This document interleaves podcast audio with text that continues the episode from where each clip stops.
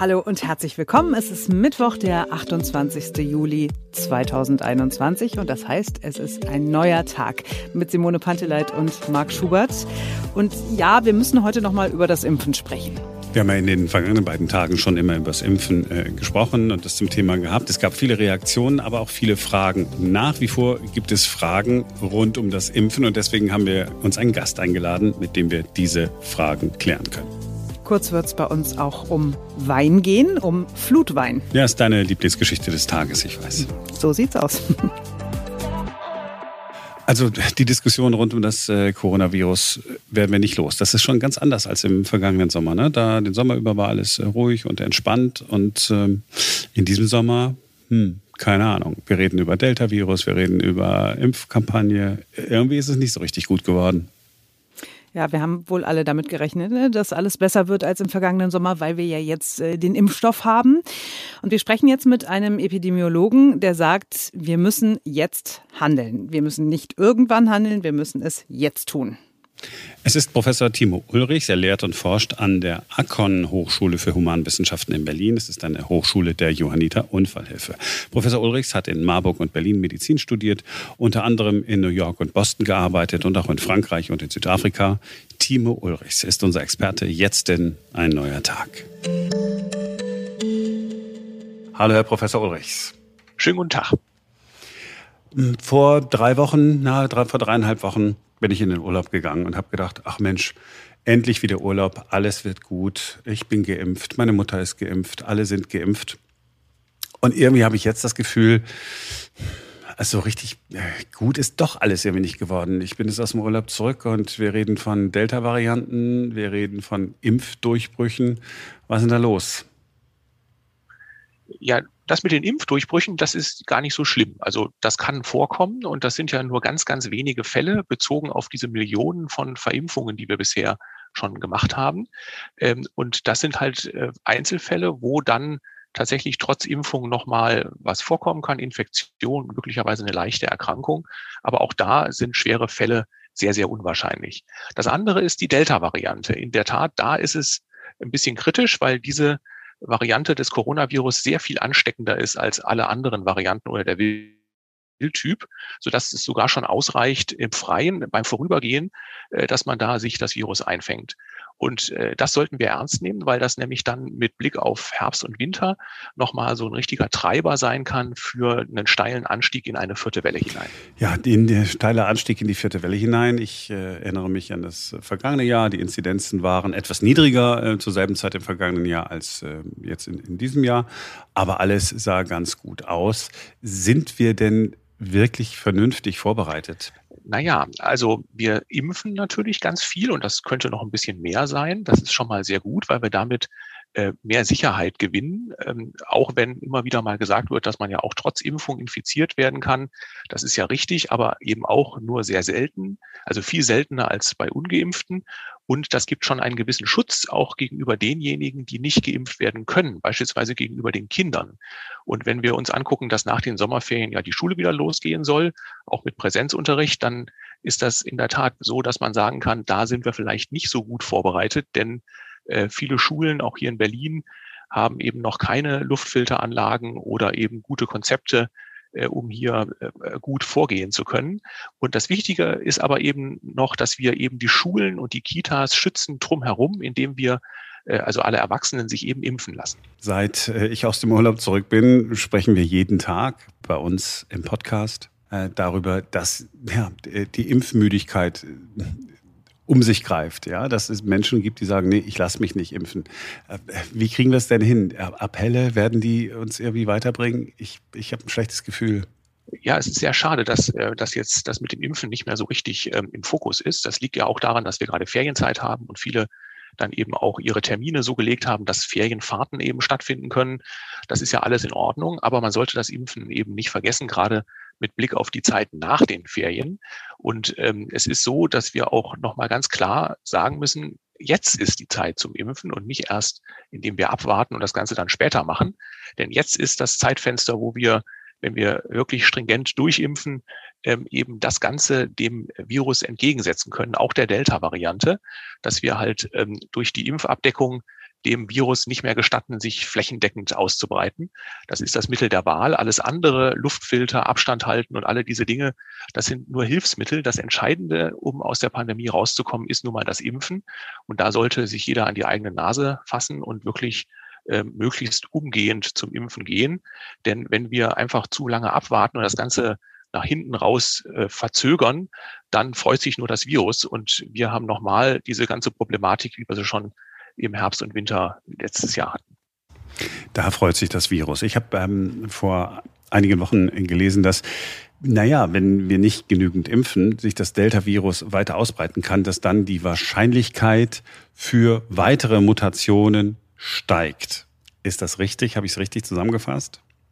Ja, also für Deutschland ist das vielleicht nicht so stark erhöht, dieses Risiko, aber weltweit gesehen sehr wohl. Also das Virus ähm, kann sich nochmal verändern, auch noch in weitere Varianten. Es gibt ja schon einige, die da auf dem Radar sind und die sich möglicherweise auch zu problematischen Varianten weiterentwickeln können. Also ähm, überall da, wo wir dem Virus Raum geben, ähm, dass es sich in großen Mengen da ausbreiten kann und zirkulieren kann, äh, da ist die Wahrscheinlichkeit oder das Risiko sehr hoch, dass sich dann weitere Varianten bilden und dass eben auch mit der Delta-Variante so ein nochmal weiterer Siegeszug, so eine Art Pandemie innerhalb der Pandemie stattfindet. Und das ist äh, das Problematische. Äh, dazu muss man aber auch gleich hin, hinzufügen, dass die Impfstoffe, die zurzeit auf dem Markt sind, auch gegen die Delta-Variante gut wirken. Und vor allen Dingen, wenn sich eben viele Menschen impfen lassen, dann ist die gesamte Abdeckung eben so, dass auch die Delta-Variante dann eigentlich keine Chance hätte. Aber wir brauchen dann eben wirklich alle. Ja, es reicht nicht, wenn ein paar Leute das machen. Wir brauchen ganz viele, ganz genau, und zwar die Erwachsenen. Und ähm, da wir jetzt eben mit einer ansteckungsfitteren Variante zu tun haben, eigentlich auch die 12- bis 17-Jährigen, äh, um dann auf 80, 85 Prozent Durchimpfungsrate zu kommen. Ja, wir sind jetzt so bei 50. Äh, ich weiß gar nicht, ob da die Kinder ähm, äh, und Jugendlichen mitgerechnet sind. Die sind mitgerechnet. Ähm, wir sind schon bei 60 bis 70, wenn wir nur die Erwachsenen angucken. Okay. Aber Sie gehören auch zu den ähm, Experten, die sagen, na, lieber die Kinder impfen und nicht äh, der STIKO äh, folgen, die da sagt, nur wenn es bestimmte Vorerkrankungen gibt. Ja, ich kann die Zurückhaltung natürlich verstehen, weil wir ja noch nicht genug Daten haben und weil wir eben ja auch hier bei den Kindern und Jugendlichen eine Risiko-Nutzen-Abwägung machen müssen. Und die fällt eben bei Kindern anders aus als bei Erwachsenen, weil das Risiko, schwer zu erkranken, eben bei Kindern einfach viel, viel kleiner ist. Trotzdem ist es so, sie können auch erkranken. Und gerade wenn wir jetzt eben sehen, dass eine vierte Welle sich aufbaut, ähm, dann ist es eben einfach ob der schieren Menge von Neuinfizierten äh, dann so, dass eben auch unter diesen, also auch unter den Jüngeren, wo sich das Virus ja gerade ausbreitet, äh, dann auch Fälle auftreten können. Und das äh, ist eigentlich recht leicht vermeidbar, wenn wir eben jetzt nochmal mit dem Impfen richtig loslegen. Ähm, ich habe ein Wort noch nicht verwendet. Äh, Impfpflicht. Äh, ähm, müssen wir irgendwann zu dem Punkt kommen in den nächsten Tagen oder Wochen und wenn ja, wann, dass wir sagen, okay, die Appelle haben nichts genützt, jetzt müssen wir eine Impfung verpflichtend machen? Naja, also Impfpflicht bringt eigentlich gar nichts. Also da, das ist etwas, womit man recht wenig erreichen kann. Viel besser ist es, wenn man wirklich nochmal gut informiert über die Vorteile, über diesen Weg aus der Pandemie, dass das nicht in Endlosschleife so weitergeht.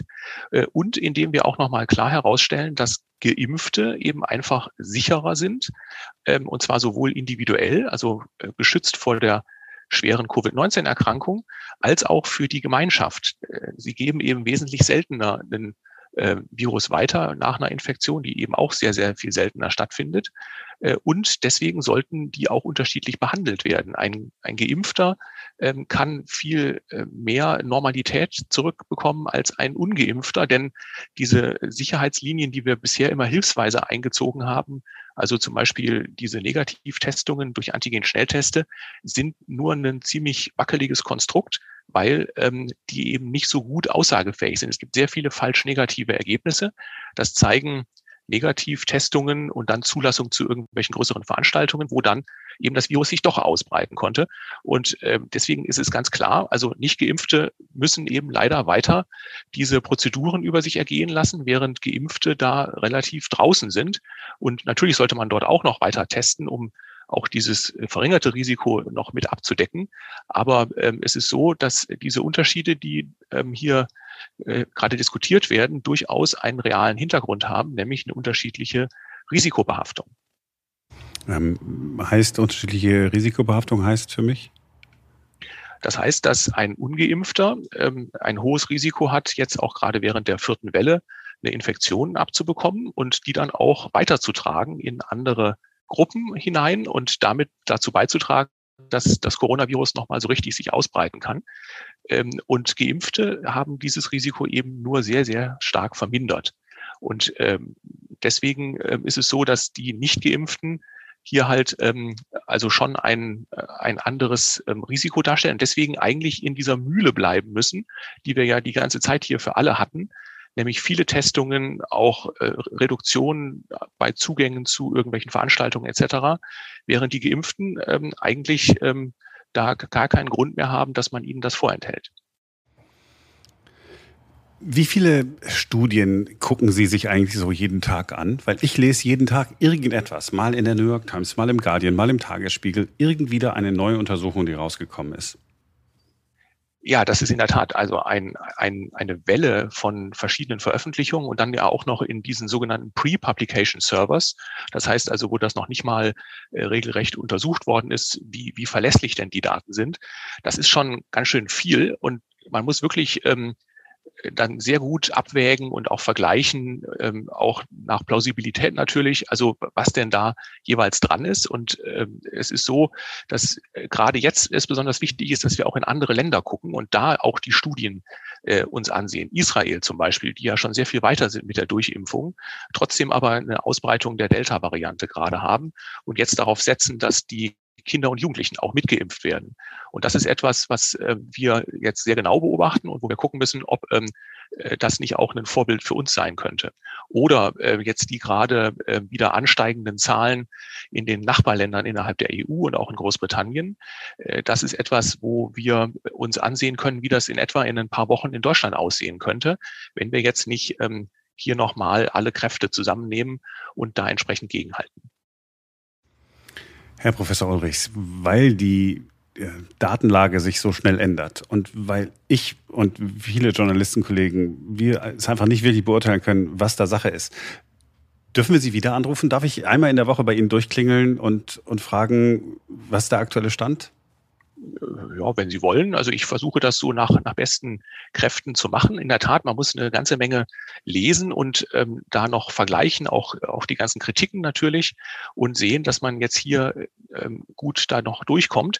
Es ist wirklich jetzt eine sehr kritische Phase, weil wir äh, bei einer relativen Phase der Ruhe, nämlich im Sommer, jetzt schon verfrüht sehen, dass sich eine langsam eine vierte Welle aufbaut die wir eigentlich erst für Spätsommer, Herbst erwartet haben.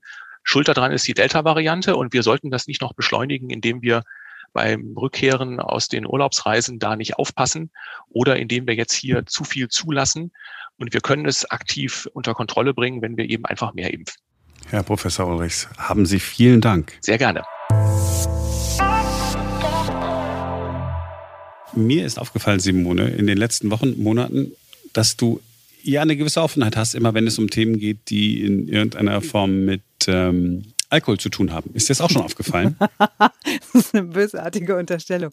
Ähm, naja, also ich, ich interessiere mich für Dinge, für die sich andere Menschen auch interessieren. Also, und ich behaupte mal, also wer hat mir zuletzt von dem unfassbar leckeren Weißwein, den Sauvignon Blanc, erzählt, den er kürzlich getrunken hat, von dem er gleich am liebsten 100 Flaschen kaufen wollte? Äh, ja, das war ich, aber das habe ich nur deswegen erzählt, weil du wieder rumgeketzt hast, dass ich ja gar keinen Spaß mehr im Leben hätte, jetzt wo ich nicht mehr rauche. So. Okay, aber diesmal musst du zugeben, ist es wirklich was Besonderes, also der Alkohol, um den es jetzt geht. Ja, es geht um einen besonderen Wein, toller Themenvorschlag. Es geht um einen ganz besonderen Jahrgang von der A. Es ist Wein, der aus den Flutgebieten in und rund um Ahrweiler gerettet worden ist. Die Flaschen sind teilweise mit Schlamm bedeckt, die sehen nicht mehr so schön aus, die Etiketten sind total dreckig, aber sie wären eben komplett zerstört worden, wenn man sie nicht noch irgendwie in letzter Sekunde hätte beiseite schaffen können. Und darum geht es jetzt auch. Äh, viele Winzer sind in ihrer Existenz bedroht und es geht jetzt darum, äh, diese geretteten Weine, diese Flutweine äh, zu verkaufen, um möglichst viel Geld einzunehmen, damit die Winzer an der Ahr wieder auf aufbauen können. Auf der Crowdfunding-Plattform äh, Start Next kann man verschiedene Weinpakete bestellen. Es gibt zum Beispiel drei Flaschen für 60 Euro. Man kann sich dann nicht aussuchen, welchen Wein man bekommt. Man bekommt einfach irgendeinen. Und das Landesumweltamt da in der Gegend hat nochmal gesagt, erwartet lieber, wir gucken mal nach, ob der Schlamm nicht giftig ist hätte ja sein können oder so. Ja, naja, wir sind in Deutschland. Das muss jetzt erstmal alles überprüft werden. Aber die ersten äh, Untersuchungsergebnisse äh, sehen ganz gut aus, also sodass man da ganz locker äh, das bestellen kann. Ich habe überlegt, ich, ich nehme es doch mal so. Die Flasche Wein kostet 20 Euro. Okay, vielleicht ist es ja das Doppelte, aber es ist ja dann am Ende des Tages auch ein guter, guter Zweck, ne, für den man es macht. Auf jeden Fall. Also ich finde es eine super tolle Idee, weil man spendet, man tut was Gutes, man bekommt auch was dafür. Und ich kenne mehrere Leute, die gesagt haben, ich mache da auf jeden Fall mit und ich stelle mir eine dieser Flaschen einfach ins Regal in Erinnerung an, an diese furchtbare Flutkatastrophe und an die Solidarität und den Zusammenhalt, den wir damals erlebt haben. Und das finde ich irgendwie auch eine, eine schöne Sache. Also total gelungen. Ich werde da auch auf jeden Fall das ein oder andere Paket bestellen. Und ja, wenn wir so die Winzer unterstützen können, ist doch mega. Ja, saufen für die gute Sache. Das, was wir immer mal wollten. Endlich geht's. ja, was denn? Nein. Wie, wie, wie, würde man das offiziell würde man es natürlich anders sagen? Äh, Genuss für den guten Zweck. Oh ja, oh mein Gott, nee, das ist was fürs ZDF, das machen wir nicht.